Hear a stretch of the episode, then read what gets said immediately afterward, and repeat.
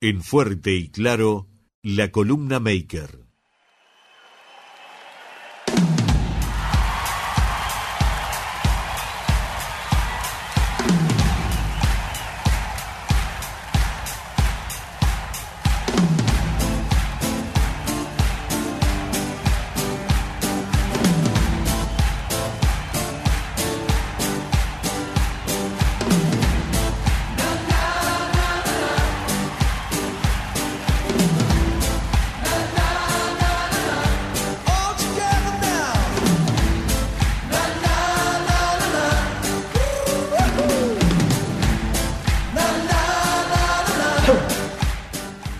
Buena música para arrancar esta columna Maker en una semana especial, en una semana nostálgica, dándole la bienvenida a Justin Gracide, que cuando se remanga es porque viene con un tema eh, potente, con un tema de esos que le, que le va a insumir todas las neuronas que le quedan a la tarde.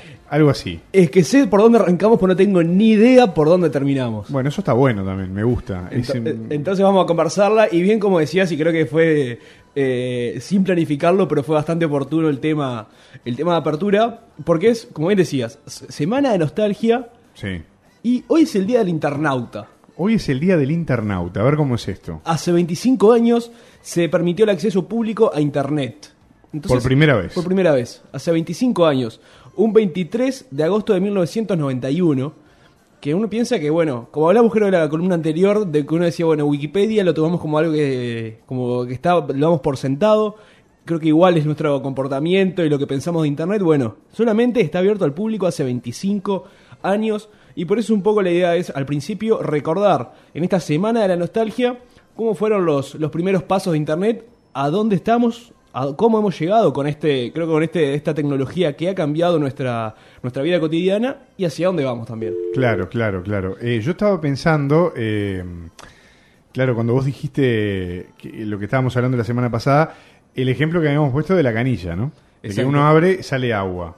Bueno, pero eso no es obvio, ni en todas partes del mundo, ni en todas las épocas, ¿no? No, en No. todas las épocas hubo canilla, ni monocomando, ni, ¿no? Hay una cantidad de cuestiones que se han ido inventando y se han ido perfeccionando también para garantizar una, una, una determinada calidad de vida. Y en este caso también, hoy en día eh, prácticamente que una computadora que no tenga conexión a Internet, por ejemplo, es totalmente obsoleta. Ya la Internet es como, como tener un programa más en la computadora porque te permite acceder a la red para poder hacer todo, absolutamente todo, ¿no? Y, a ver, incluso en mi caso yo creo que no, no tengo...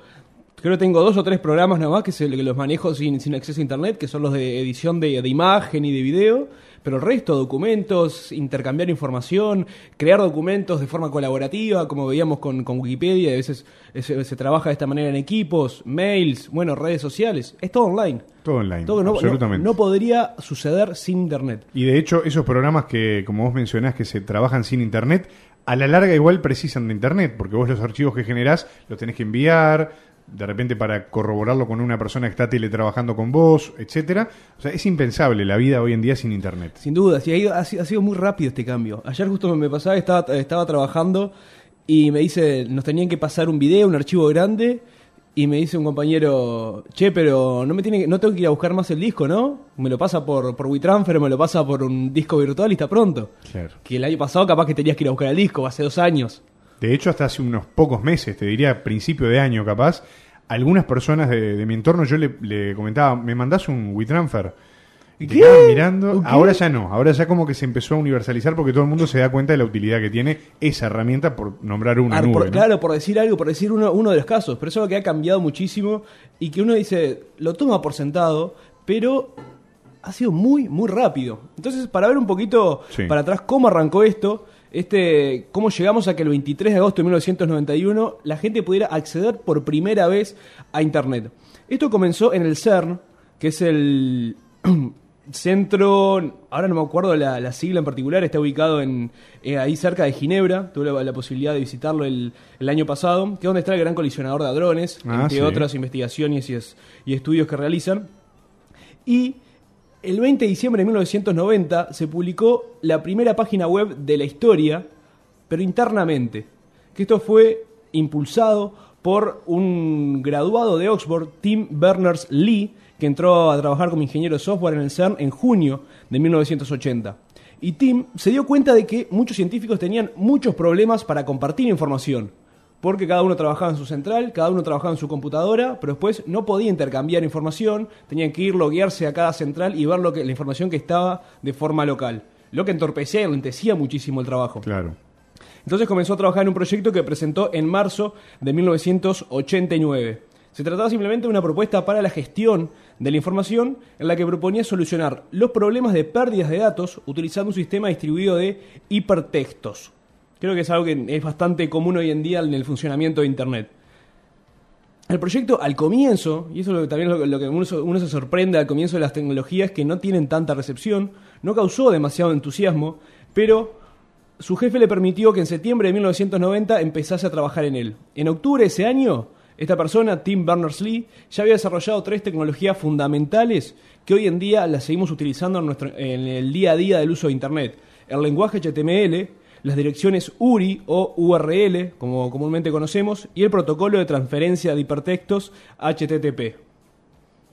Entonces, a ver, arrancó, no te digo que por casualidad, sino para resolver una, una necesidad grande que había dentro del, dentro del CERN, pero al principio su jefe, como decimos comúnmente, no le dio mucha bola.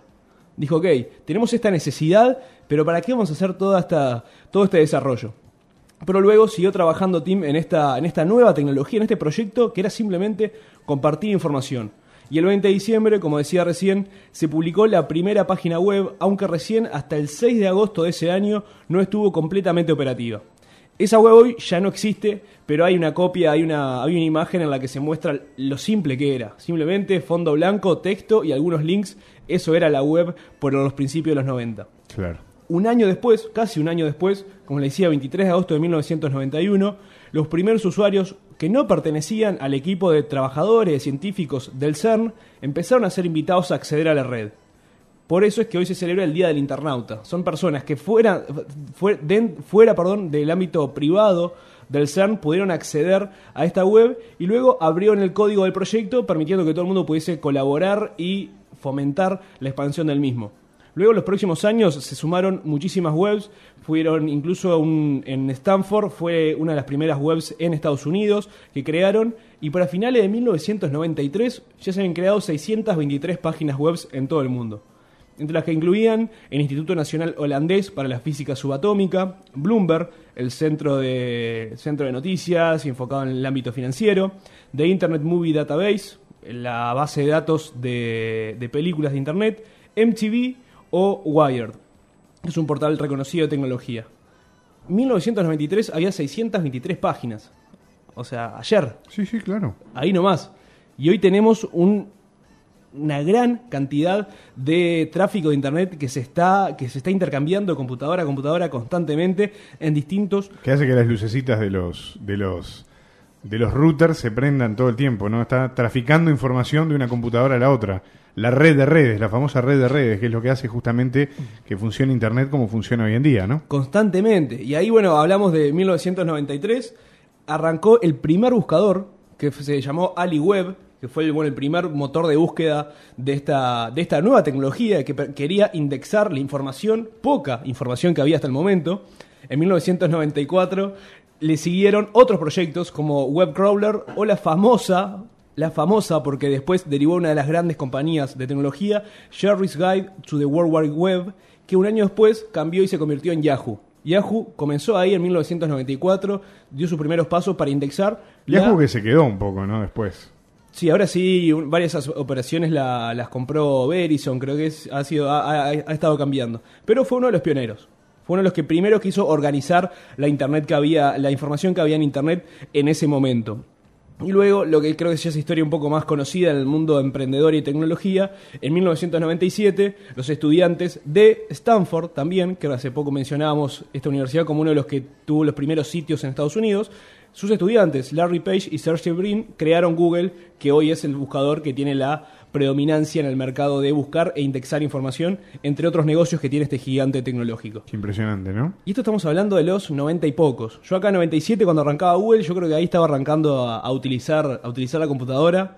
Me acuerdo cuando papá llegó, traía la computadora y tenías que conectarlo. Y el ruido del teléfono. Y el ruido del teléfono y que tenías que ver que nadie estuviera llamando, que nadie usara, ah, claro. el, nadie usara si, el si teléfono. no se te colaba ya no podías. Y que creo que todos nos acordamos de este sonido. Vamos a escucharlo, ¿te parece? Porque yo creo que eh, nos va, en momentos de nostalgia nos va a traer eh, lindos recuerdos a la, a la memoria.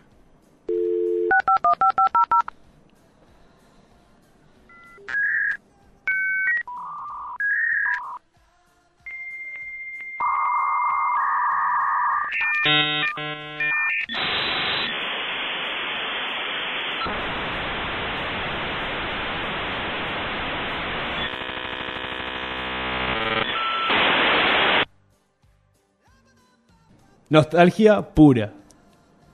De la buena, ¿no? Creo que uno escucha, escucha, escucha la- los temas ahora que son tan, tan populares, en esta semana en particular, en este mes de la nostalgia, pero escuchar este sonido, creo que a los que nos cambió todo con la llegada de internet y usar una computadora, Tal cual. es, un sentimiento fuerte de nostalgia. Es un viaje en el tiempo, literalmente, ¿no? tal cual. tal Más cual. que, más que la música, más que cualquier cosa, yo creo. Hoy, por lo menos. Sin dudas, sin dudas, y creo que por eso era, importante conocerlo y que fue por ahí, cuando ya la- eh, fue más masivo el acceso a Internet, no teníamos que, eh, que conectarnos con el cable del dial-up y teníamos que, que por eso, estar esperando, yo eh, en casa esperando que mamá no estuviera, no estuviera hablando por teléfono, así que podía conectar, y tratando de uno conectarse después de las 9 de la noche, que era más barato. ¿Te También, acordás? por supuesto. Sí, o los domingos. O los domingos, los, fines, los fines de ¿no? semana. Claro, el fin de semana también se trancaba todo, ¿no? Exacto. Porque Ya, la demanda- Entrar un martes a las 2 de la tarde era, era un lujo. Era para potentados. O la excusa era, papá, tengo que hacer un deber para, para el liceo. Claro, y ahí ya de paso miro algo. Y claro.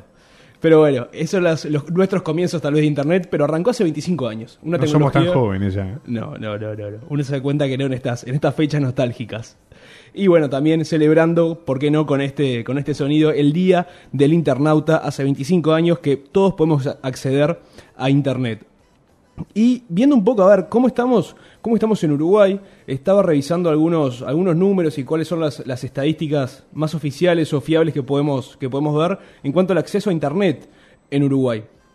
Hay un estudio que se hace de forma anual, que generalmente se presenta en los octubres de cada año, que lo hace el Grupo Radar, que el último disponible es del año pasado, el perfil del internauta uruguayo, que el año pasado, octubre 2015, decía que en Uruguay hay 2.100.000 personas conectadas a Internet.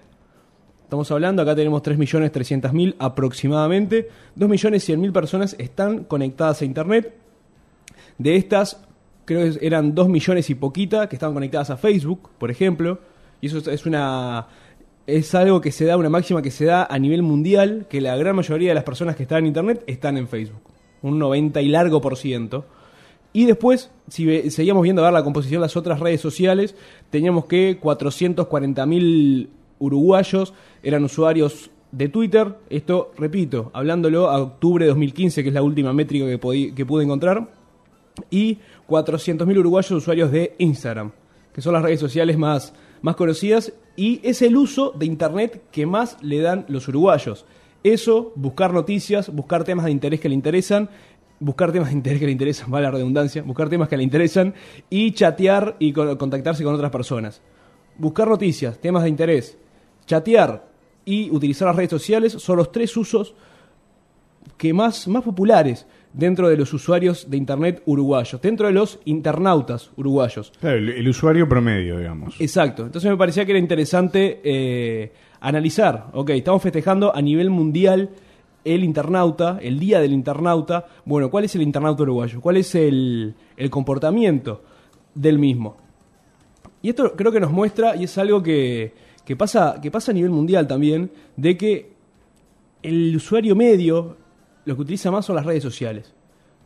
Facebook en primer lugar.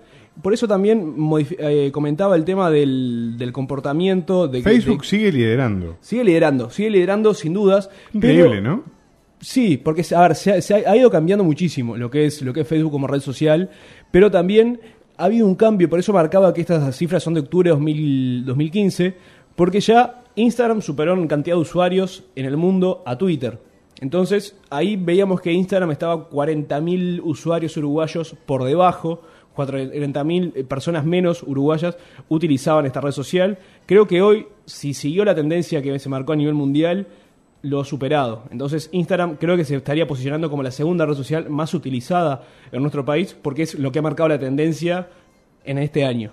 Entonces, creo que, como decías, a ver, Facebook es raro, porque recién veíamos, por ejemplo, el caso de Yahoo. Yahoo fue uno de los primeros buscadores, uno de los que estaban ahí desde el comienzo, y hoy vemos que su posición está bastante, bastante disminuida en lo que es el negocio de los buscadores, está sin dudas dominando el mercado Google, luego en segunda posición Bing, que es el buscador de, Microsoft, Yahoo está buscando tratando de, resaltar y de reflotar algunos de sus negocios. Sé que una de sus divisiones de negocios se la había vendido a, a Verizon en los últimos meses.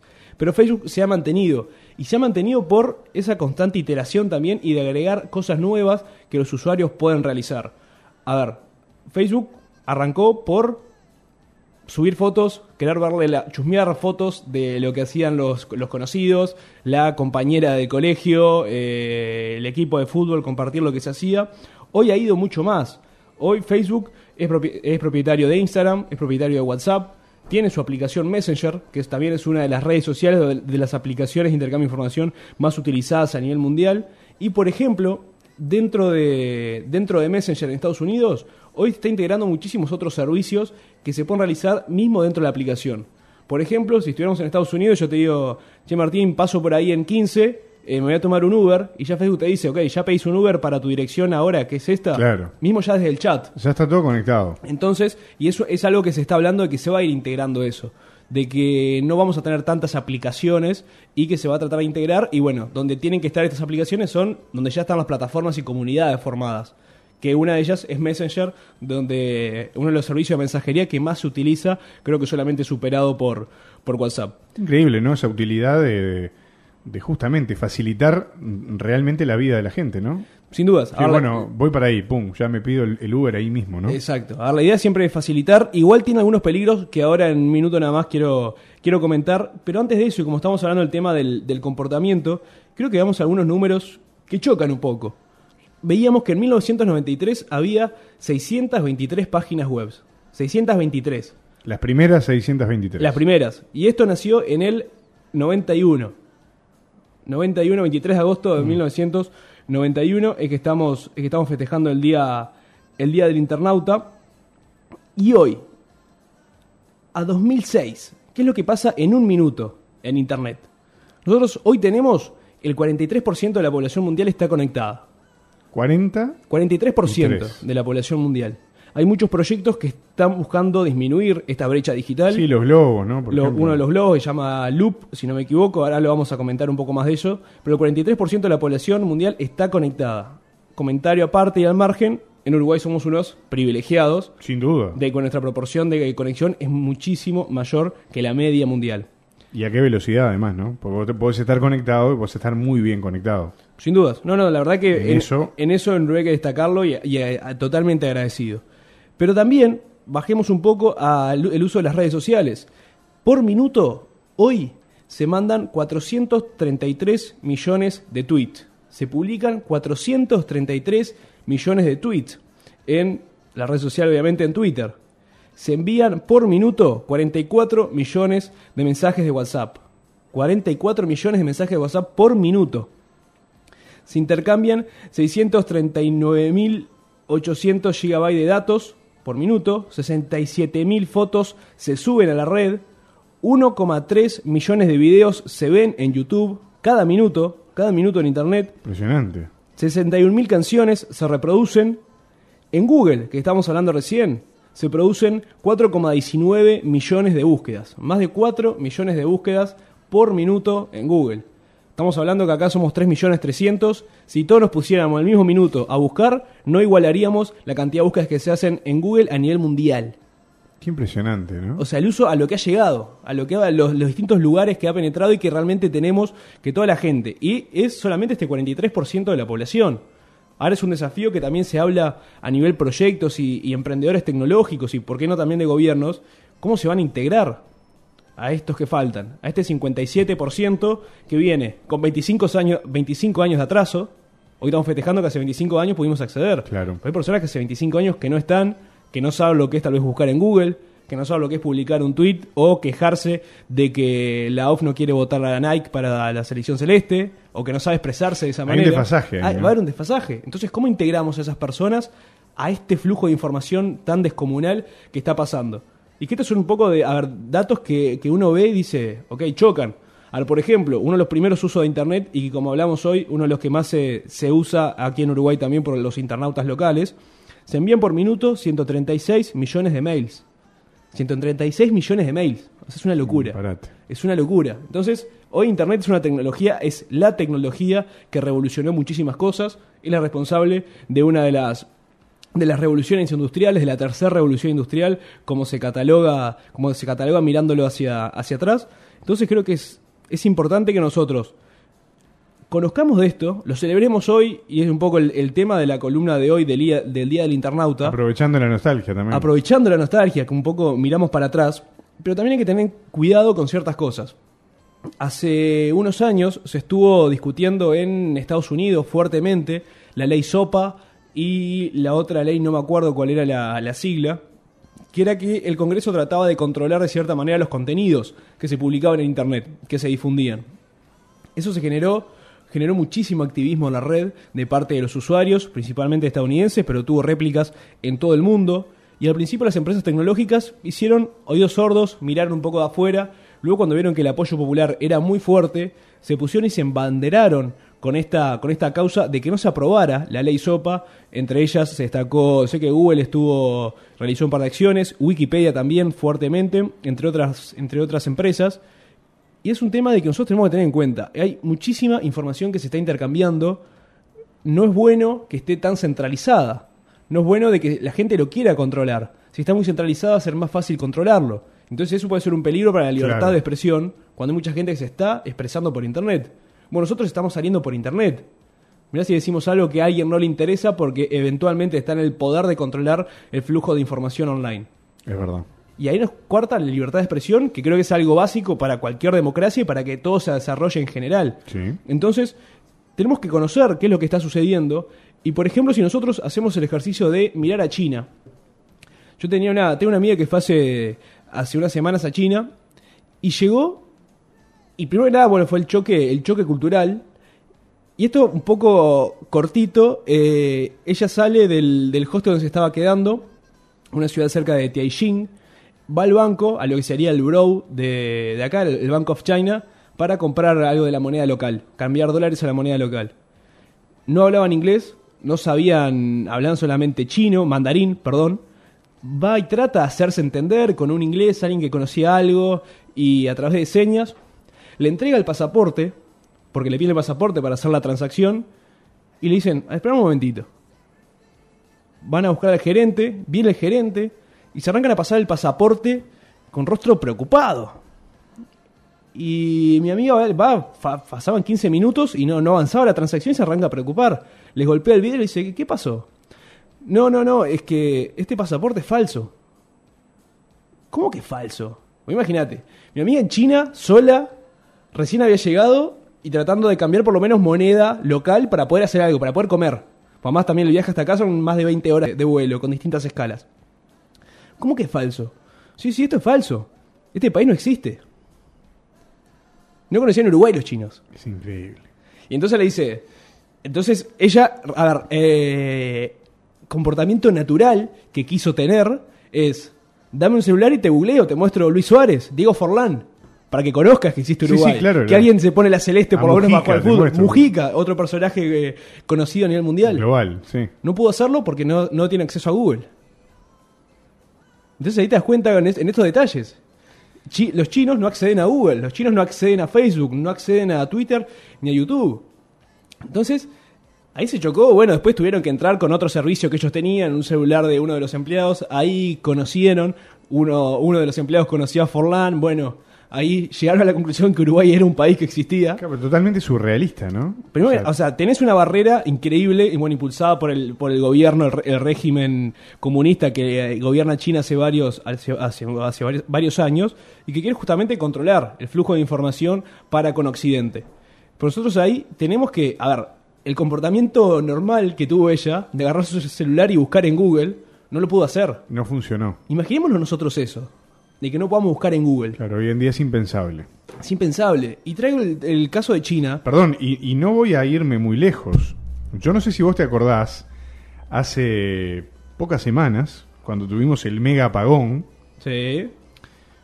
por un lapso de media hora aproximadamente, La mayoría de los celulares con LTE, por ejemplo, se quedaron sin internet aérea. ¿Por qué? Porque como era el apagón global en todo el país, las torres que emiten la señal de internet se habían quedado sin electricidad. Sí. A mí me pasó en determinado momento de darme cuenta de que no tenía qué hacer, porque ni siquiera tenía una radio pilas para escuchar una radio. Estaba en el medio de un apagón, me quedaba únicamente la batería de una laptop, que además sin internet no sirve para nada, y además no había posibilidad ni siquiera de tener internet en el celular o hacer el viejo y querido anclaje de red. ¿Por qué? Porque no había internet, porque las torres estaban apagadas. Digo, no estamos hablando de China, estamos hablando de Uruguay. Y sí, lo, lo- lo sumo a, a tus comentarios porque me parece que es interesante darnos cuenta de el nivel de penetración que ha generado todo esto en nuestra vida y la crisis inclusive que nos puede generar el no tenerlo, ¿no? Sin Un dudas, rato. sin dudas. Y que, o, o que se cuarte de, de- de alguna manera, nada más. Todo lo que nos puede, lo que nos puede pasar. Y te eh, comentaba de China, por el otro Sí. día estaba viendo un, un informe que salió hace dos semanas del New York Times, que hablaba de ver cómo China está cambiando Internet. A ver, se, se cuestionaba si eso era el futuro de Internet o no. Porque como está esta situación en China de que no quieren que la gente utilice Facebook, que utilice Google, que utilice Twitter o YouTube, ellos tienen sus paralelos, sus empresas, sus servicios parecidos a Facebook, tienen su equivalente, lo mismo con Twitter y las otras redes sociales, que son de naturaleza china, de nacionalidad china, pero la principal red social que ellos tienen se llama WeChat. WeChat. WeChat es como se comunican los, los habitantes de este gigante asiático. En WeChat pueden hacer todo. O sea, absolutamente todo. Comunicarse, lo que pueden hacer en Facebook, lo que pueden hacer en, en Amazon, lo que pueden hacer en, bueno, Mercado Libre, eh, claramente, lo que pueden hacer en Twitter, en YouTube, en Instagram. Por ejemplo, leí este informe que está, está muy interesante, se los recomiendo para, para que lo busquen, que si había una persona de una ciudad de China que quería sacarle foto, quería, quería sacar una foto al perro, alguien le dice, che, mirá que tu perro precisa un baño, mismo desde la misma ap- aplicación donde subió la foto, puede llamar a un veterinario para que le bañe el perro y subir la foto de nuevo de cómo, de cómo el perro estaba limpio. Si un seguidor suyo le, gust- le gustó ese servicio, puede mismo de la misma aplicación pedir, llamar a ese mismo veterinario y después esas personas se pueden encontrar para comer dentro de un, dentro de un restaurante y ya pedir la comida eh, de forma anticipada dentro de la misma aplicación, ya pagarla y tal vez una persona le pagó a la otra porque no tenía dinero en ese momento y después pueden intercambiar dinero, transferirse dinero unos a los otros, todo dentro de la misma aplicación. Pueden pedir transporte, pueden hacer inversiones. Se tomaron tal vez eh, un taxi o un transporte parecido en, en ¿cómo es? Parecido en a- a- de, de transporte parecido a Uber, por ejemplo, parecido a un servicio de taxis, Sí. una empresa nueva y ven que está buscando inversores, bueno, pueden inv- invertir dentro de la misma aplicación. Todo esto dentro de WeChat. Entonces tenemos una empresa, una red social, llamémosle un Facebook para hacer el paralelismo y entenderlo más fácil, Claro. por la que se puede hacer todo desde sus actividades característicamente online como aquellas offline, por la que aquellas que tal vez por aquí no pasan por, por las computadoras, como es devolverle plata prestada a un amigo, y pasa todo por ahí. Pero el cambio está, es que en China, debido a la legislación existente, todas las empresas que están en territorio chino obligatoriamente tienen que compartir la información que ellos tienen con el gobierno. Entonces, esta es la forma de vigilancia más efectiva que tiene el gobierno de China, que tiene el régimen comunista chino. Porque en WeChat toda la gente hace todo. Pasa la vida por ahí. Exacto. Entonces tiene todo registrado. Y el gobierno puede acceder a eso cuando quiera. Y claro está, por lo menos lo que podemos conocer es que no es muy benevolente con sus opositores. Y acá ahí, ahí tiene la, la- la información necesaria para tomar represalias. Y es, como hablamos hoy, que atenta claramente contra la libertad de expresión, incluso contra la libertad de acción de las personas, de los habitantes dentro de este, dentro de este régimen. Por eso digo, está buenísimo Internet, está buenísimo todo esto que está pasando. Ojo con aquellas aplicaciones o servicios que buscan centralizar demasiado el uso de información. Obviamente a nivel empresa, todos buscan realizar eso. Cuanto más información, más oportunidades de comercializarlo. Tenemos que ver nosotros a nivel usuario si es lo que queremos. Siempre, o sea, ser, activistas en el sentido de defender los derechos, la libertad de expresión, hubo el hecho de esta la ley SOPA en, en Estados Unidos. También se discutió cuando se habló de la ley de la ley de medios acá, a ver qué alcance tenía para internet y no. Eso es algo que hay que tenerlo mucho, mucho cuidado, porque las personas que están en el poder cambian y eventualmente puede tocar a alguien que no, eh, que no respete que las personas que las personas del otro lado se puedan, se puedan expresar. Entonces eso creo que tenemos que tener cuidado y también a quienes están generando políticas públicas a ser responsables en este sentido. Hoy Internet es como el agua de la canilla, bien lo, bien lo decías. Sin agua no podemos vivir. Sin Internet podemos vivir. Hace más de 25 años podíamos vivir muy bien. Pero si comparamos por un día nomás, tenemos un apagón y vemos lo que no podemos hacer con lo que no podemos hacer porque no tenemos internet, va a ser un choque grande. Entonces tenemos que defender que internet se mantenga saludable y creo que uno de los principales peligros que tiene de aquí al futuro es eso, de un control sobre la misma, de que se pierda la libertad de expresión. No es alarmista ni nada, como no es algo que marque tendencia como que puede suceder hacia ahí, porque creo que se está manteniendo bastante bastante libre dentro de todo, pero creo que tenemos que tener algo cuidado y aprender de China. Eso es lo que está pasando ahora. Por eso el New York Times lo planteaba como una interrogante. ¿Este es el futuro? ¿Hacia ahí vamos a ir? Marcaba, por ejemplo, Messenger en Facebook, que está buscando eso. Está buscando centralizar mucho las acciones que se realizan dentro de ahí. Y tal vez Facebook puede controlar y proteger la información. Tal vez no. Por eso que si llega a ir el tema de las opciones hacia ese tal vez no, puede ser peligroso para muchas personas. Entonces, un poco también pensar en esa, en esa, en esa reflexión de festejemos los 25 años del, del Día del Internauta, conozcamos qué es lo que está sucediendo en Internet, lo que está posibilitando Internet, que va mucho más allá de tal vez los usos comunes de que usa el internauta, que realiza el comportamiento común del internauta uruguayo, como hablábamos recién, leer noticias, chatear, utilizar las redes sociales. Más adelante o en el corto plazo se va a poder comprar por internet. Ya mucha gente está comprando. Creo que hay más, del- más de la mitad de los usuarios de internet en Uruguay ya está comprando. Se va a poder llamar a. Se va a poder, digo porque en, en su momento se decía, ok, el futuro es poder llamar a un auto que me venga a buscar por internet. Hoy ya sucede. Se va a poder llamar tal vez a un auto que se maneje solo. Ahora uno de los futuros también que se maneja hacia dónde va ir internet es Internet of Things, el internet de las cosas Que ya ha estado en esta columna. que lo hablábamos a un par de columnas, un par de columnas atrás. Entonces las posibilidades que se abren son enormes. Entonces tratamos, protegémosla con eso y prendamos el foco rojo de alerta cuando hay alguna iniciativa que busca controlar o coartar esa, esa libertad de Esa expresión. libertad. Así que bueno, por acá la, la columna Maker de hoy, la idea era hacer ese repaso inicial de, lo, de la parte nostálgica, histórica de Internet, que algo que damos por sentado, pero que nunca fue, eh, nunca estuvo, sino que apareció hace 25 años, ver qué es lo que está sucediendo, las posibilidades y abrir ese gancho de, de duda, o por lo menos de alerta, decir, cuidémosla. Excelente, yo creo que la reflexión viene bien y que vale la pena porque más allá del festejo, como decías vos, y, y de la nostalgia, hay que valorar lo que se tiene antes de perderlo, porque a veces también se pierde, después recién se valora, Sin duda. pero además saber cómo podemos meterle cabeza para cuidar lo que se tiene y potenciarlo y que cada vez sea más útil a las necesidades de, de los seres humanos, ¿no? Así que eso está bueno. Tal cual. Y utilizarlos. Por suerte está disponible a todos y tratar de meterlo en todos aquellos eh, aspectos y rubros donde tal vez todavía no está. Y hoy es una forma muy efectiva para conectarnos y tenemos que defenderlo a eso y aplicarlo, utilizarlo para mejorar distintos aspectos de la vida que todavía no se ha desarrollado. Hay muchas cosas para emprender todavía en Internet. Entonces creo que era la invitación, la invitación abierta para eso. Y bueno, quedamos. Yo me voy a, seguir escuchando temas de la nostalgia, pero cada tanto le meto el, el tonito del, del modem viejo, que creo que tiene más aspecto nostálgico para algunos tecnólogos como yo. Eso está bueno. Justin, te vemos la semana que viene. Gracias como siempre por esta columna maker, ¿eh? Abrazo grande, chau chau.